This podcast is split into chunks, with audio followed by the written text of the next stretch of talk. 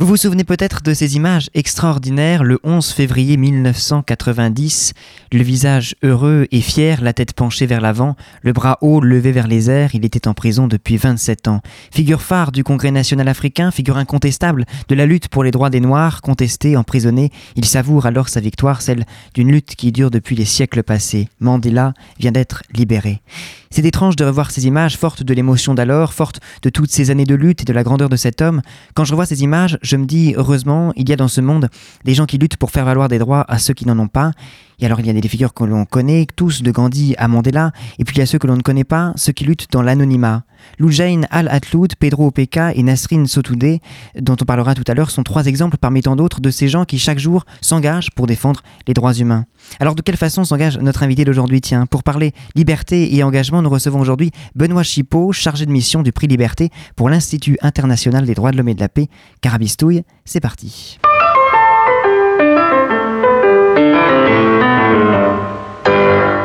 Je voudrais leur dire qu'on a reçu le coup de pied au derrière, mais que c'est pas parce que vous voulez renverser la table que vous descendez de la voiture dont vous abstenez de choisir le chauffeur. Excusez-moi, j'avoue que je suis un peu perdu, j'essaie de comprendre, mais... il me charrie tout le temps, mais il adore ça, il, est comme ça. Je t'expliquerai. Il ne faut pas raconter non plus des, des carabistouilles à nos concitoyens. Hein. C'est déjà un peu dépassé, hein Vous auriez dû dire câblé. Bonjour à toutes et à tous. La liberté est un vaste sujet. On ne sait pas par où commencer ni comment la définir. Bien sûr, la philo, l'histoire, la socio peuvent nous venir en aide, mais qu'est-ce que la liberté pour chacun et chacune d'entre nous? Et je ne vais pas vous donner trois heures pour disserter dessus comme certains et certaines l'ont fait lors du bac, mais non, mais vraiment, je pose la question comment définirions-nous la liberté avec nos mots? Ces chers outils qui parfois nous paraissent étrangers à ce que l'on ressent ou ce que l'on veut exprimer. C'est donc dans cet objectif de réfléchir à cette liberté au combat pour la défendre, la maintenir, la conquérir, mais aussi pour récompenser ces, combats que s'inscrit le prix Liberté. Ce projet réunit entre 30 et 24 jeunes du monde entier selon les années, avec plusieurs objectifs et notamment la réflexion sur la liberté, les droits humains, la paix, et aussi cette volonté de donner la parole aux jeunes, autrement dit deux sujets de prédilection pour Carabistouille. Et c'est pour cela qu'on en parle aujourd'hui. On va donc parler aujourd'hui du prix Liberté, mais aussi de ses finalistes de cette année 2020 et de la liberté avec un grand L. Parmi les 30 participants de l'édition 2019, 30 personnalités différentes, 30 histoires, 30 vécus et 30 visions de la liberté. Je vous propose un aperçu de leur définition, de leur vision de cette liberté par Alia, 23 ans, mauritanienne, et Garance, parisienne, 20 ans, deux membres du jury 2019. Euh, c'est quoi la liberté? C'est ce que j'ai appris au collège, au lycée, dans les livres. C'est un combat qui ne se termine jamais.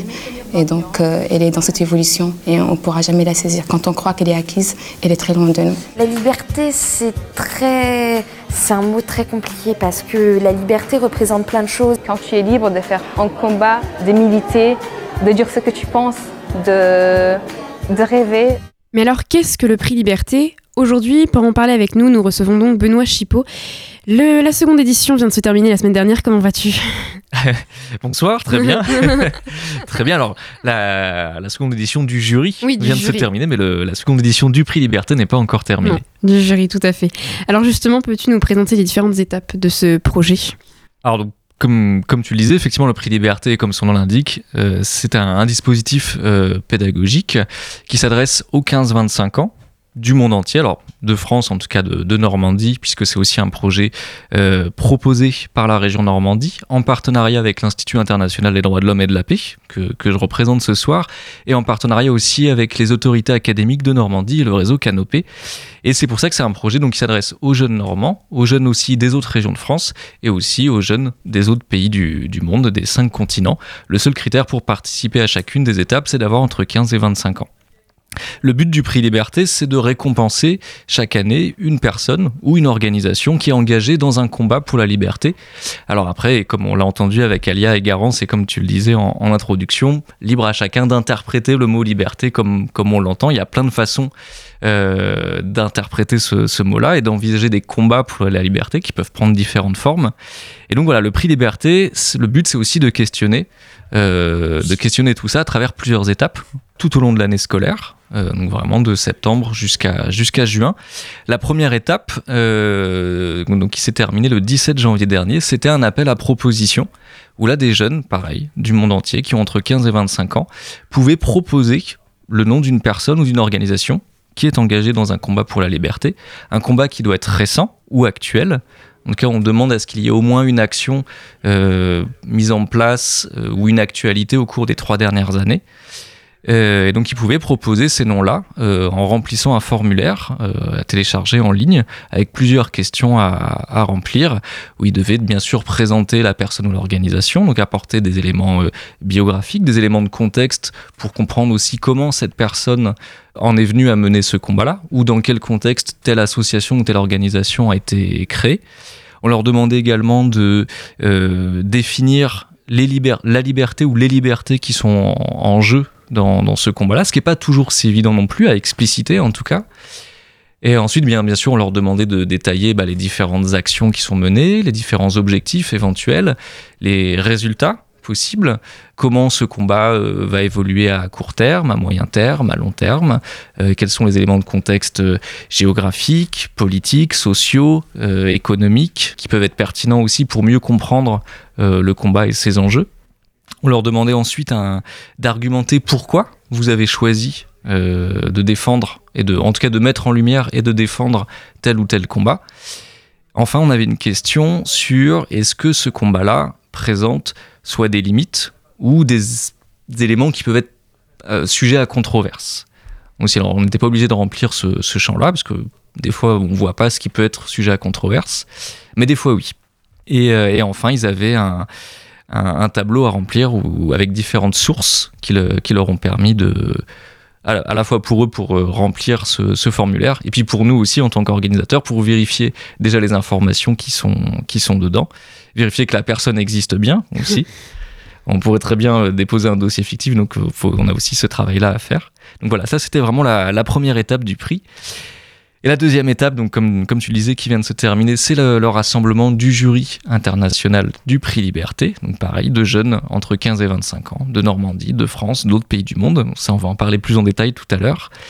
Troisième étape, le vote en ligne, puisque ce jury va sélectionner plus exactement trois euh, personnes ou organisations finalistes qui seront soumises à un vote en ligne euh, du 9 mars au 12 avril prochain. Euh, pareil, ouvert aux 15-25 ans du monde entier. Et à l'issue du vote, on connaîtra le lauréat ou la lauréate du prix Liberté 2020 et son prix lui sera remis le 3 juin.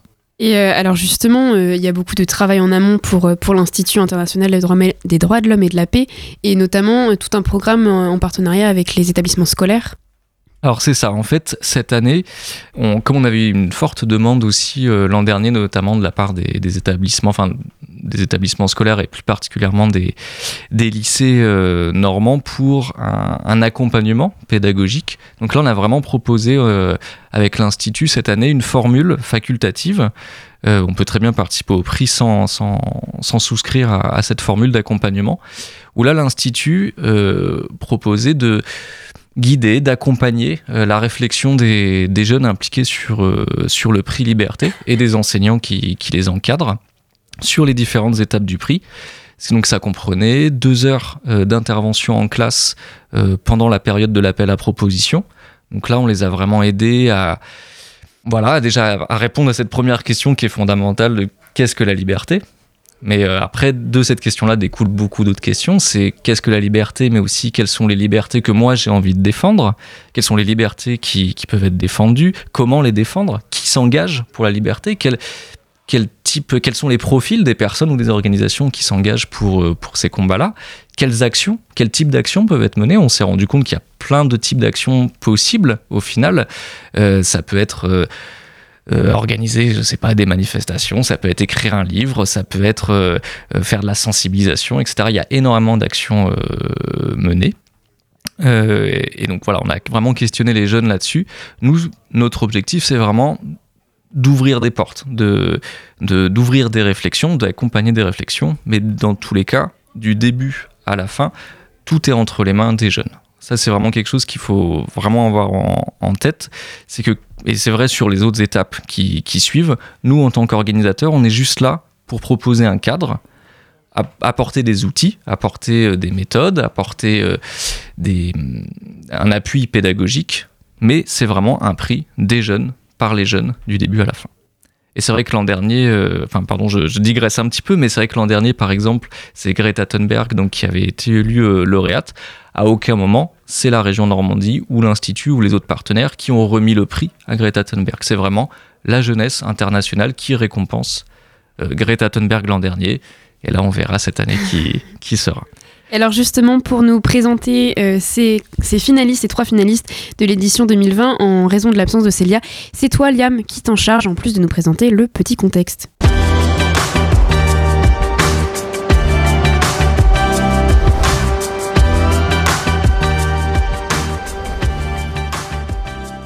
Bonjour les gens Alors tout d'abord, commençons par le commencement. Le prix Liberté est un prix remis par la jeunesse française et mondiale à une personne influente dans le monde en faveur de la paix, de la liberté et des droits humains. Le prix est décerné durant le Forum mondial Normandie pour la paix, qui se déroulera les 3, 4 et 5 juin 2020 à l'abbaye aux Dames de Caen.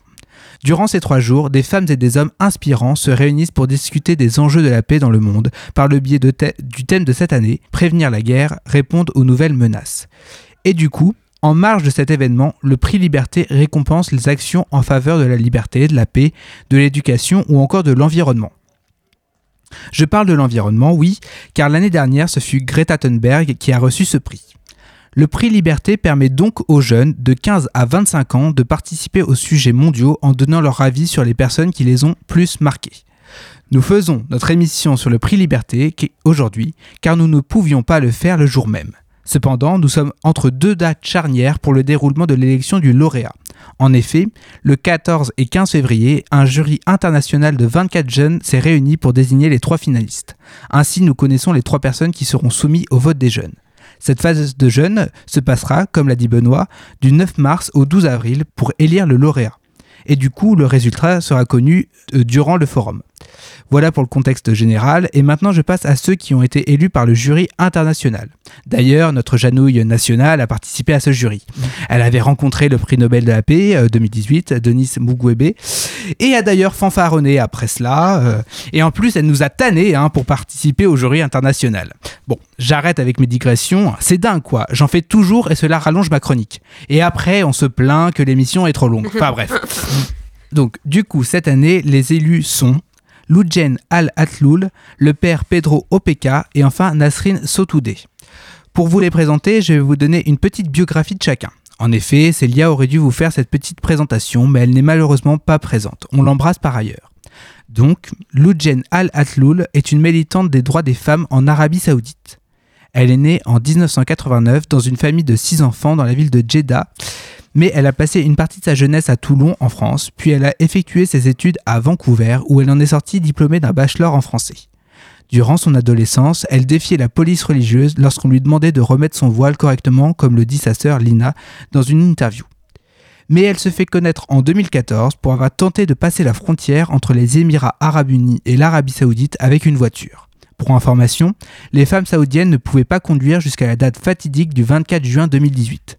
Donc, en 2014, Lou Jane était dans l'illégalité. Elle a été emprisonnée 73 jours pour ce fait. Elle revient plus forte que jamais en 2016, année où elle signe une pétition adressée au roi Ben Salman pour l'abolition du système de tutelle masculine. En effet, en Arabie saoudite, les femmes sont sous la tutelle de leur père, puis de leur mari lorsqu'elles sont mariées, de force pour la plupart. Pour ses actes en faveur des droits humains, Loujen Al-Atloul est toujours emprisonnée et ce depuis 2018. Elle dit qu'elle a été torturée, violée, qu'elle n'a pas eu le droit à un avocat ni de voir sa famille. Voilà une femme puissante qui combat avec vigueur les violations des droits de l'homme et de la femme. Le père Pedro Opeka, lui, est un prêtre argentin qui s'est installé à Madagascar dans les années 70. Son combat quotidien depuis toutes ces années est de sortir les habitants de cette île de la pauvreté. Pour cela, il a créé l'association Akamasoa en 1989, les bons amis en malgache, pour donner des logements décents et des travaux bien rémunérés à des personnes vivant dans la précarité. Il a aidé, avec son association, près de 500 000 personnes. Il continue son combat contre la pauvreté à Madagascar en voyageant dans le monde pour mettre au jour les difficultés de l'île et pour que son association soit autosuffisante. Cette personne nous montre que l'entraide et la paix n'a pas d'âge, en effet il a 70 ans, et que l'on peut tous faire une bonne action à notre échelle. Enfin, Nasrin Sotoudeh, née en 1963, est très connue dans le monde pour être une avocate iranienne défenseur des droits de l'homme. Durant sa carrière, elle a aidé des centaines de personnes, notamment des personnes opposées politiquement au régime iranien, mais aussi des prisonniers qui ont été condamnés à la peine de mort alors que leur crime s'est déroulé lorsqu'ils étaient mineurs. En 2010, elle est arrêtée une première fois avec comme sentence 11 ans de prison ainsi que l'interdiction d'exercer son métier d'avocate. Même si elle a été graciée en 2013, elle est de nouveau incarcérée en 2018. Là, les peines s'accumulent. Elle est condamnée à 7 ans et 6 mois de prison pour collusion en vue de nuire à la sécurité nationale, la même sentence pour appartenance à un groupe illégal. Mais attention, ce n'est pas fini.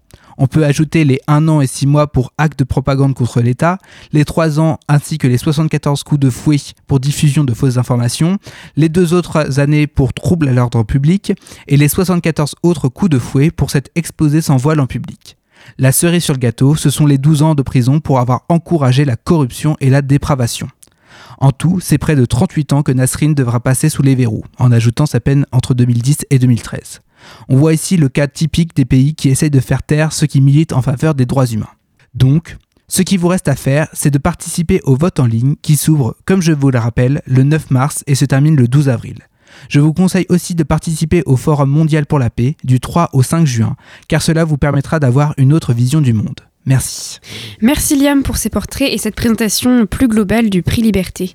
Alors justement, on parle donc là des, finalistes, mais quels, ont été les différents euh, candidats et candidates qui ont été reçus euh, par l'Institut? Y a-t-il des tendances? Alors en fait, on a, on a effectivement on a reçu énormément de dossiers. C'est-à-dire que cette année, on a reçu au total 238 dossiers, comme je le disais, de France, d'autres, d'autres régions de France, enfin de Normandie, d'autres régions de France et d'autres pays du monde. Pour comparaison, l'an dernier, on en avait reçu 111. Donc là, on a plus que doublé le, nombre de dossiers. Donc là, on est, on est très heureux de, de cette augmentation, euh, même si de, de, fait, ça a été... Euh, de ça, ça demandait bien sûr plus de travail de traitement, mais en tout cas, on, on voit de fortes tendances qui s'en dégagent. Sur ces 238 dossiers, il y a bien sûr eu des dossiers qui présentaient la même personne ou la même organisation, donc ça faisait un total de 167 euh, noms différents de personnes ou d'organisations engagées dans des combats différents pour, pour la liberté. Et alors, on a eu des profils très très différents. Là, pour le coup, sur ces 167 euh, personnes ou organisations, on a vraiment un éventail, peut-être pas exhaustif, mais en tout cas très très large et très complet de des formes que peuvent prendre un engagement pour la liberté euh, et de, des formes que peuvent prendre de, que peut prendre la liberté elle-même, en tout cas de, des facettes de, de, ce mot liberté. Alors après sur les thèmes vraiment prépondérants, les grosses tendances, beaucoup les droits des femmes qui sont qui sont beaucoup revenus et on voit bien d'ailleurs comme comme tu l'as très bien expliqué sur les la présentation des trois finalistes, on a de fait deux, deux femmes euh, qui sont également engagées pour les droits des femmes dans leur pays, euh, qui sont d'ailleurs emprisonnées notamment pour ça. Euh, donc ça, c'était un signe en tout cas très révélateur. C'est un peu le thème majeur et c'est pas étonnant non plus. C'est pas une grosse surprise parce que c'est aussi un sujet qui est beaucoup d'actualité. Qui parle beaucoup à la jeunesse. Alors, j'ai l'impression d'être très vieux en disant ça, mais effectivement, je, je, je, ne suis plus dans la fourchette des 15-25 ans. Donc ça, c'était vraiment un thème qui est revenu beaucoup, mais c'était pas le seul. Le thème de l'environnement, de l'écologie aussi est revenu beaucoup. Euh, c'est sans doute aussi l'effet Greta Thunberg euh, de l'an dernier qui, qui se prolonge sur cette, sur cette deuxième édition, et ça reste de fait un, sujet d'actualité qui est aussi une grande préoccupation de, de la jeunesse. Euh, Ensuite, on a tous les combats euh, de lutte contre les différentes formes de discrimination, que ce soit des discriminations contre les discriminations raciales, euh, que ce soit contre les discriminations euh, LGBT+, que ce soit toute autre forme de, discrimination, mais en tout cas c'est les deux qui sont revenus le, le, plus souvent. Et beaucoup les droits des enfants aussi. Tu, tu évoquais l'éducation, donc l'accès à l'éducation pour, pour les enfants. Euh, mais pas que, c'est aussi la, protection des, enfants qui est, qui revenue beaucoup. Voilà, en, gros, pour les, les thèmes euh, qui sont revenus le, plus souvent euh, pour, pour cette édition. Et alors justement, tu disais qu'il y a 167 dossiers, il y en avait donc moins l'année dernière. Et enfin, pour justement en désigner à la fin que trois, donc le, le, travail était dur, j'imagine. Quelles ont été les différentes étapes de travail pour, le, pour les membres du jury international? Alors effectivement, le travail a été euh, assez, enfin la mission en tout cas était assez audacieuse pour eux, pour eux. Euh, mais après de toute façon ils, ils étaient inscrits donc ils n'avaient plus le choix, ils étaient pris au piège. Euh, mais effectivement, ils ont ils ont très bien travaillé, mais ça a été euh, c'est un peu impressionnant effectivement quand on, on se retrouve avec ces 167 noms. D'ailleurs, bon, enfin là, on le voit pas parce qu'on fait de la radio, mais là, je vous ai amené là le, le cahier avec les 167 fiches euh, de, de tous les, les- de toutes les personnes ou organisations qui nous ont été proposées. Le cahier est assez conséquent, il faut du temps pour le lire, parce que c'est vrai que ça, je ne l'ai pas précisé, mais à la fin du formulaire que les jeunes ont rempli pour proposer la personne ou l'organisation, ils devaient aussi remplir une fiche synthétique. Et cette fiche synthétique, c'est le premier document qui est fourni aux membres du jury, donc qui est, qui est vraiment créé, réalisé par, par les jeunes eux-mêmes. Donc voilà, donc nous on leur a transmis à tous ce cahier avec les 167, 167 noms, pardon, qu'ils avaient reçus en avance, donc ils ont pu déjà s'en imprégner. Après, avant de parler vraiment de la sélection de ces, de ces finalistes, il faut bien comprendre que ce jury, au départ, il ne se connaît pas. C'est-à-dire qu'ils viennent euh, donc de Normandie. Euh, on avait six Normands, six d'autres régions de France et euh, 12 internationaux, donc d'autres nationalités. Euh, J'empiète peut-être sur la suite. Je me, peut-être que tu voulais en parler plus tard, mais en tout cas, euh, donc on avait dans, notre jury, au- au-delà des 12 Français, un Colombien, euh, une Malgache, une Égyptienne, une Libanaise, une Irlandaise, une Canadienne, un- une Cambodgienne, un Togolais, une Burkinabé, une Indienne, une Espagnole qui nous vient des des îles Canaries et une Américaine. Voilà. Donc voilà pour ce jury, donc qui représentait pareil différents continents, plus euh, tous ces Normands et Français qui ne se connaissaient pas du tout. Donc il a d'abord fallu, euh, bah voilà, un peu le- les préparer à ça, parce que justement la tâche est compliquée. Donc déjà que eux-mêmes apprennent à, se connaître et qu'ils prennent aussi euh, conscience de leur responsabilité en tant que membre d'un jury. Quelle est ma responsabilité en tant que membre d'un jury? Quelle est ma mission? En tant que membre d'un jury Est-ce que j'ai bien mesuré la hauteur de, cette mission, le- l'enjeu de cette mission, l'importance? Et puis aussi bah, se questionner, comme on l'a dit tout à l'heure, comme les jeunes qui ont préparé leur dossier, se questionner ensemble sur bah, qu'est-ce que c'est que la liberté, qu'est-ce que c'est qu'un engagement pour la liberté, comment comparer deux combats différents pour la liberté, ce qui est, le plus difficile, parce qu'au final, sur les 167 euh, profils qu'on a reçus, tous, ou alors on va dire presque tous, en tout cas, euh, étaient largement euh, tous autant légitimes que les autres à, finir dans les finalistes. Donc, il a fallu élaborer ensemble, collectivement, collaborativement, une grille de critères, sur quels critères s'appuyer? Mais ça, pareil, c'est pas nous, en tant qu'organisateurs, qui avons proposé ces critères-là. C'est vraiment, on a aidé euh, le jury à définir ensemble ces critères, à se mettre d'accord. Parce que c'est aussi ça le, but d'un jury et la difficulté d'un jury, c'est comment, avec toutes ces cultures différentes représentées au sein du jury, tous ces vécus différents, toutes ces représentations différentes, etc., comment se mettre d'accord sur la façon de comparer deux combats, sur les combats qu'on a envie de mettre en avant, sur euh, comment, comment, comment en retenir que trois parmi les 167. Et enfin, donc, il y a eu ces deux jours de délibération, donc les 14 et 15 février, où là, euh, il y a eu une première étape par un système, donc une fois qu'ils avaient élaboré cette grille de critères et réfléchi ensemble, sur euh, une première étape de d'élimination. De voilà, vous avez chacun euh, un lot de, de gommettes rouges. Ils avaient les fiches, les 167 fiches affichées de- devant eux. Vous avez un lot de gommettes rouges à poser sur les fiches pour déjà en éliminer une première partie. Ensuite, vous avez, alors je résume hein, dans les grandes lignes. hein. Oui. Vous avez ensuite une deuxième gommette pour éventuellement faire un repêchage. Une fiche qui a été éliminée que vous avez quand même envie de récupérer. Alors bien sûr, il faut à chaque fois expliquer pourquoi au groupe, euh, pourquoi elle a été éliminée et pourquoi moi j'ai envie de la repêcher. Et enfin, euh, une, euh, une gommette coup de cœur qui permettait de dédoubler la fiche. Ensuite, toutes ces fiches-là, après donc, cette première élimination, été réparties dans différents groupes. Le, jury a été divisé en, en- en différents groupes qui ont étudié euh, chacune de, de ces fiches, chacun de ces profils. Ils ont retenu pour chaque groupe deux demi-finalistes. Donc on avait une shortlist à la fin de, de 10 personnes ou organisations. Et enfin, le lendemain, ils ont retravaillé, ils ont refait des recherches sur ces 10, euh, sur ces 10 demi-finalistes pour les présenter à l'ensemble du groupe. Donc vraiment pré- présenter leur, travail approfondi sur ces personnes-là pour ensuite faire un vote euh, final avec un système de points à répartir sur ces 10 pour en, en en retenir que 3. Et alors euh, justement, je vous propose d'écouter euh, Étienne, lycéen, membre du jury 2019, qui avait 16 ans à l'époque, pour parler de cette difficulté de choisir euh, et de renoncer donc à certains candidats. C'est approprié ces candidats, c'est, c'est, on, s'y est attaché et c'est un déchirement pour, en tout cas pour moi, il y a, il y a certains candidats, c'est un déchirement de m'en séparer, mais il faut faire des choix, donc, donc voilà. On écoute aussi Dimitri, bulgare 25 ans, qui parlait de, sa, de sa responsabilité, tu en parlais tout à l'heure Benoît, la responsabilité que c'est d'être dans ce jury. C'est un privilège d'être un membre de jury et de, d'être mon responsabilité de choisir les personnes qui vont recevoir ce prix-là.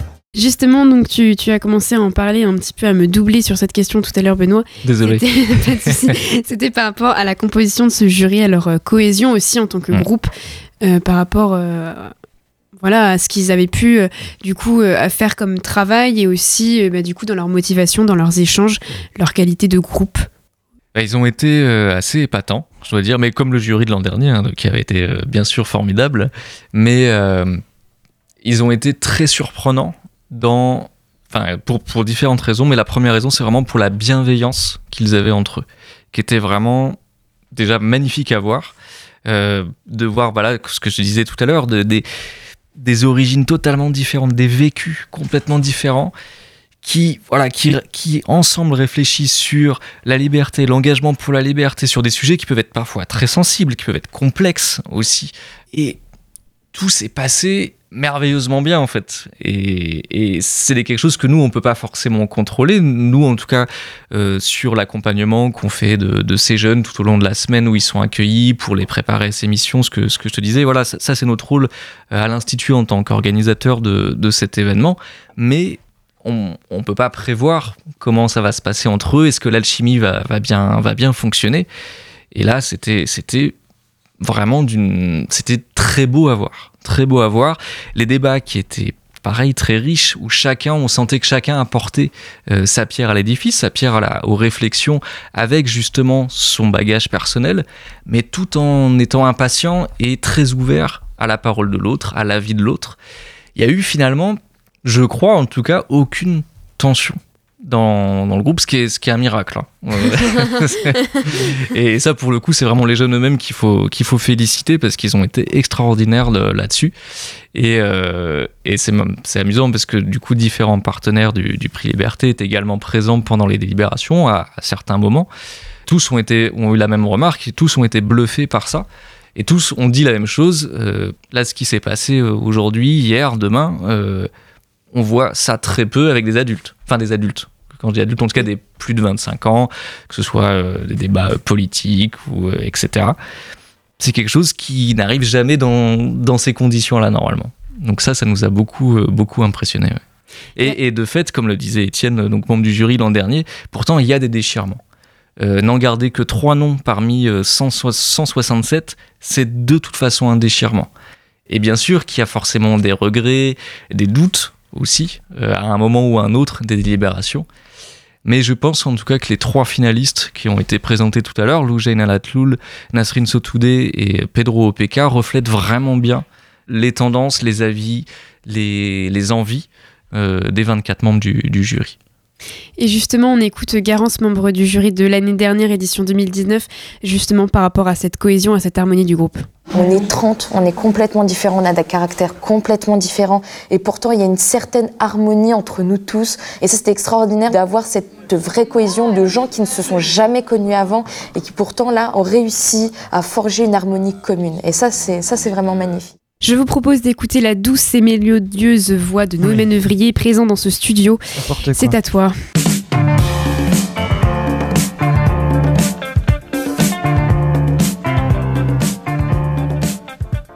Oui, alors aujourd'hui, je vais vous parler de rêve et de liberté. Pourquoi rêve-t-on? C'est vrai, c'est une question qu'on peut se poser.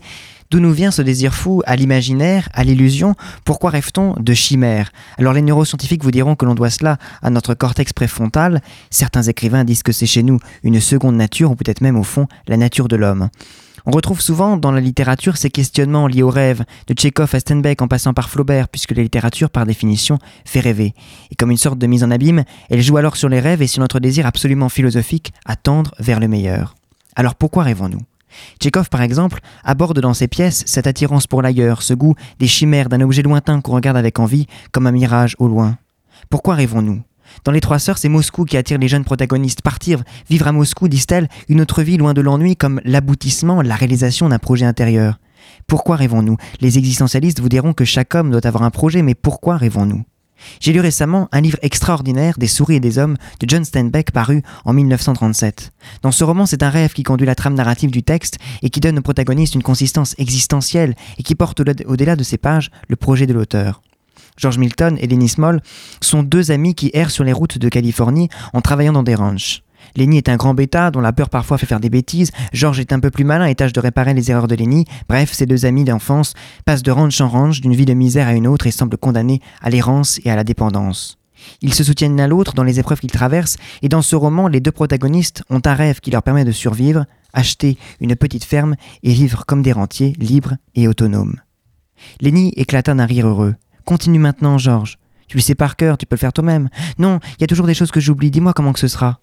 Ben voilà, un jour on ira tout notre pèse et on aura une petite maison et un ou deux hectares et une vache et des cochons et on vivra comme des rentiers, hurla Lenny. Et on aura des lapins, continue Georges. Dis-moi ce qu'on aura dans le jardin et les lapins dans les cages et la pluie en hiver et le poil et la crème sur le lait qui sera si épaisse qu'on pourra à peine la couper. Raconte-moi tout ça, Georges. C'est ainsi que les deux hommes se racontent tour à tour leurs rêves pour combattre la misère économique et sociale dans laquelle ils vivent. Ce roman, écrit pendant la Grande Dépression des années 30, dépeint avec rudesse la réalité d'un quotidien que beaucoup d'Américains vivent chaque jour. Ce qui est extraordinaire dans ce roman, c'est la façon dont les personnages prennent vie sous nos yeux. Steinbeck ne décrit jamais l'attitude ni la démarche intérieure de ces personnages, ni même les ressorts qui déterminent leurs actes, mais laisse les dialogues nous les dépeindre avec une intensité extraordinaire. À propos de cette incroyable façon de faire, typiquement américaine, le romancier Joseph Kessel écrit en préface du roman que c'est une approche aussi superficielle qui en apparence devrait logiquement exclure toute perception profonde des êtres et en eux tout cheminement spirituel. Il ne devrait pas avoir de substance, de densité humaine, de vérité. Or, et c'est le mystère, ils vivent tous avec une intensité et une intégrité merveilleuses, avec leur poids de chair, avec le mouvement du cœur et les reflets de l'âme. Ce roman, c'est donc un roman sur le rêve de deux hommes qui cherchent à s'extraire de leur vie, à s'échapper de l'errance par le rituel d'un songe, d'un mirage qu'ils aperçoivent loin devant eux. Car on rêve aussi pour ça, pour s'extraire de notre quotidien, morne et lassant. Dans ce roman, toutefois, le rêve prend une autre dimension, celle d'un idéal vers lequel les deux hommes cherchent à tendre, et il leur permet de s'élever au rang d'être humain, de sentir tout contre eux une dignité, une fierté qu'on leur refuse. Les deux protagonistes sont en effet souvent décrits comme des bêtes par un, vocabulaire animal, réduit à une condition d'esclaves, de rongeurs, qui cherchent à se faire une place dans cette lutte pour survivre. Les deux amis sont en effet confrontés aux autres hommes des ranchs contre lesquels ils doivent parfois se défendre, et dans cette lutte permanente, chacun cherche à s'imposer, à montrer des griffes pour ne pas se faire piétiner. Ce qui est passionnant, c'est que par ce rêve, ils s'échappent certes de leur réalité difficile, mais ils s'élèvent surtout au rang d'êtres humains. Des souris, ils deviennent des hommes. Alors pourquoi rêvons-nous? À vous de voir. Merci beaucoup Noé pour ce moment d'échappement. Alors Benoît, on a beaucoup parlé de ce qu'apporte ce, cette expérience aux membres du jury, euh, l'apprentissage sur voilà les responsabilités, mais aussi sur les combats euh, menés et sur euh, la question de la liberté. Mais alors moi je me demandais aussi personnellement, toi qu'est-ce que ça peut t'apporter d'organiser tout ça, d'assister à toutes ces délibérations? Qu'est-ce que tu apprends de, de tous ces jeunes? Ah, Énormément, énormément. C'est c'est pas une question facile. Euh, en tout cas, c'est pas évident de trouver une réponse intelligente à cette question qui est pas si facile que ça. Qu'est-ce que ça m'apporte? Euh, Déjà, ça m'apporte beaucoup de connaissances. Déjà, c'est tout bête, mais en tout cas, sur les 167 noms qui ont été proposés cette année, sur les 93 noms qui ont été proposés l'an dernier, euh, je n'en connaissais pas euh, une très large partie. Euh, ça permet déjà de mieux comprendre euh, certains combats, certaines situations dans le monde. Ça apporte vraiment une vision. Vraiment, quand vous lisez les, les 167 fiches à la suite, c'est pas forcément très bon pour le moral, faut, faut être honnête. Mais par contre, ça vous donne une vision du monde euh, beaucoup plus concrète, beaucoup plus précise, en tout cas sur certains enjeux, certains combats qui sont menés. Et je parle du monde, mais c'est aussi en France. Il hein. ne faut pas non plus euh, oublier qu'en France, il y a énormément de combats euh, à mener pour la liberté ou pour une forme de liberté. Et beaucoup des, des, personnes ou organisations proposées sont aussi actives en France. Et donc déjà, ça, ça m'a apporté ça. Et donc du coup, ça apporte beaucoup de choses sur, voilà, sur ces représentations. Après, à titre plus personnel, c'est des expériences tellement fortes, euh, mais, mais je prêche une convaincue puisque tu l'as vécu aussi l'an dernier, mais c'est des expériences qui sont, je pense, aussi fortes à vivre pour les membres du jury eux-mêmes que pour les organisateurs, à observer tout ça et à accompagner et à voir comment, comment on arrive de ce point de départ qui, qui, est un peu compliqué, qui est très large, à, à ces trois noms finales et ensuite au, au lauréat. il y a quelque chose d'assez assez impressionnant, euh, assez intimidant aussi. Et euh, l'an pro- l'an prochain, on sera encore intimidé et encore bluffé. C'est- une certitude. Mais ça apporte une, une joie énorme. Et ce que je disais tout à l'heure, alors c'est vrai que là, on parle beaucoup du jury parce que c'est c'est un temps très fort et c'est aussi euh, comment on en sort à l'instant.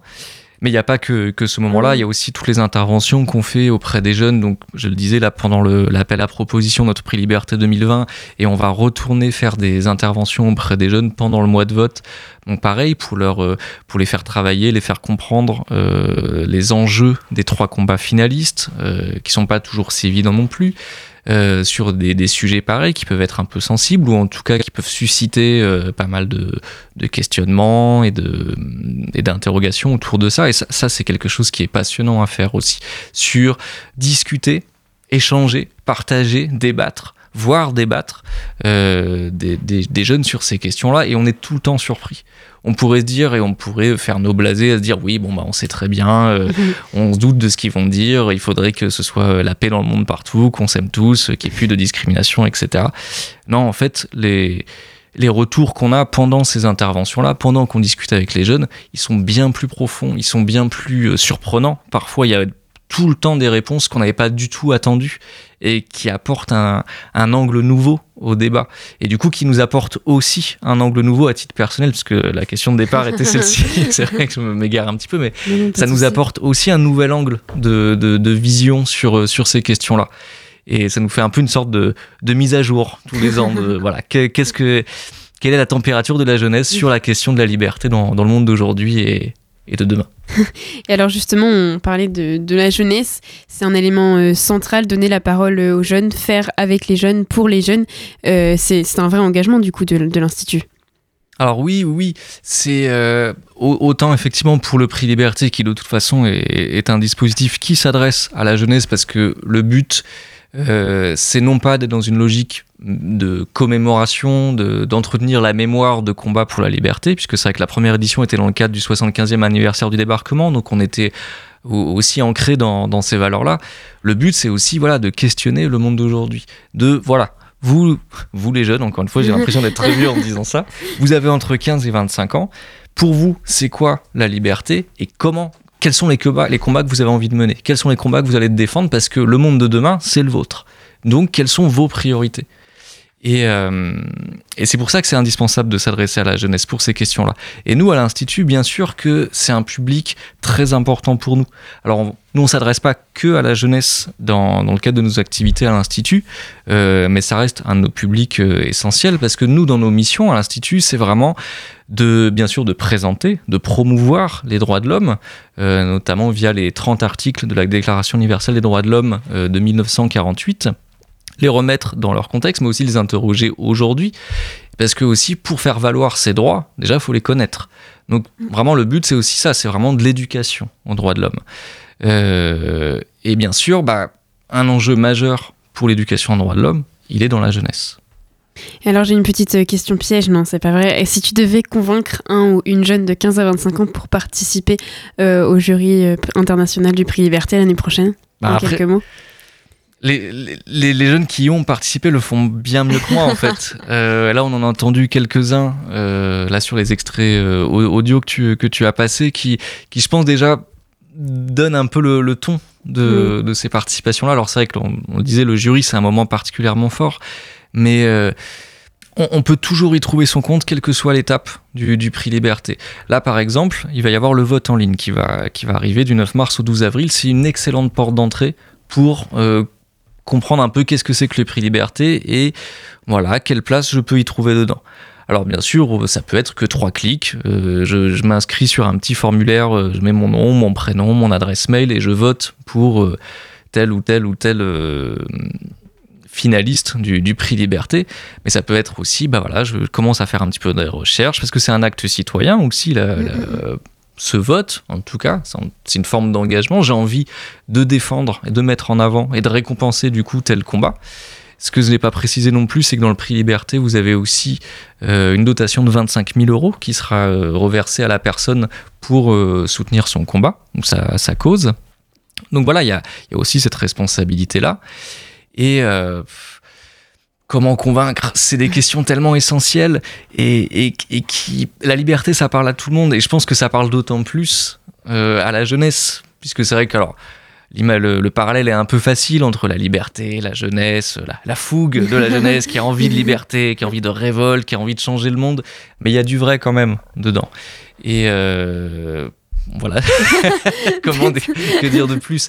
C'est des questionnements essentiels et c'est des expériences qui sont, qui sont passionnantes. Et justement, un dernier audio pour finir euh, sur cet enrichissement qu'apporte le, le, prix Liberté. On écoute euh, Christa, une Canadienne, et Simon, un Normand. Alors, euh, ce que j'ai dit, c'est que je crois que l'expérience a vraiment changé ma vie, puis je pense que ça, ça, a changé la vie de la majorité du monde sur le jury. Et euh, vraiment, j'ai repensé mon parcours par rapport à ma carrière et j'aimerais vraiment juste m'impliquer dans les droits des personnes et vraiment faire entendre les combats des, jeunes autour du monde. Et euh, je pense que la plus grande difficulté qu'on avait eue au cours des délibérations, c'est de choisir quel choisir quels droits sont, doivent être entendus. Puis euh, je crois que c'est vraiment c'est tous les droits, c'est tous les combats. Et euh, voilà, je crois que maintenant on va tous prendre. C'est à nous les jeunes de prendre des, des mesures afin de, de, de, aider les gens qui se combattent pour leur, euh, pour leur liberté et leurs droits dans les autres pays. Moi, je retiens la même chose que Christa. nous, on a appris énormément sur les droits. Euh, aussi sur nous-mêmes, parce qu'on a pu échanger entre nous avec des gens qui viennent des quatre coins du monde, quand même, c'est une chance. Et euh, après, la, la, chose la plus dure qu'on a eu à faire, c'était d'hierarchiser justement ces combats. Il n'y a pas un combat plus, plus important qu'un autre. Enfin, je pense qu'on est tous d'accord sur ça. Et justement, hiérarchiser ces droits, ça nous a appris aussi à, à argumenter entre nous et à, faire des, à prendre des décisions. C'est aussi une sorte de responsabilité qu'on a su euh, assumer. Et euh, voilà, aujourd'hui, bah, moi aussi, je pense que ça aura changé ma vie. Et voilà. Euh. Et alors, dernière question, puisqu'on est encore à la bourre euh, pour changer. tu, tu, peux très bien couper ma réponse au montage. Hein, il parle beaucoup mieux que moi pour donner envie de, de faire partie du, du, prix. Mais du coup, dernière question quelles sont les prochaines étapes Quelle est la suite pour le prix Liberté là?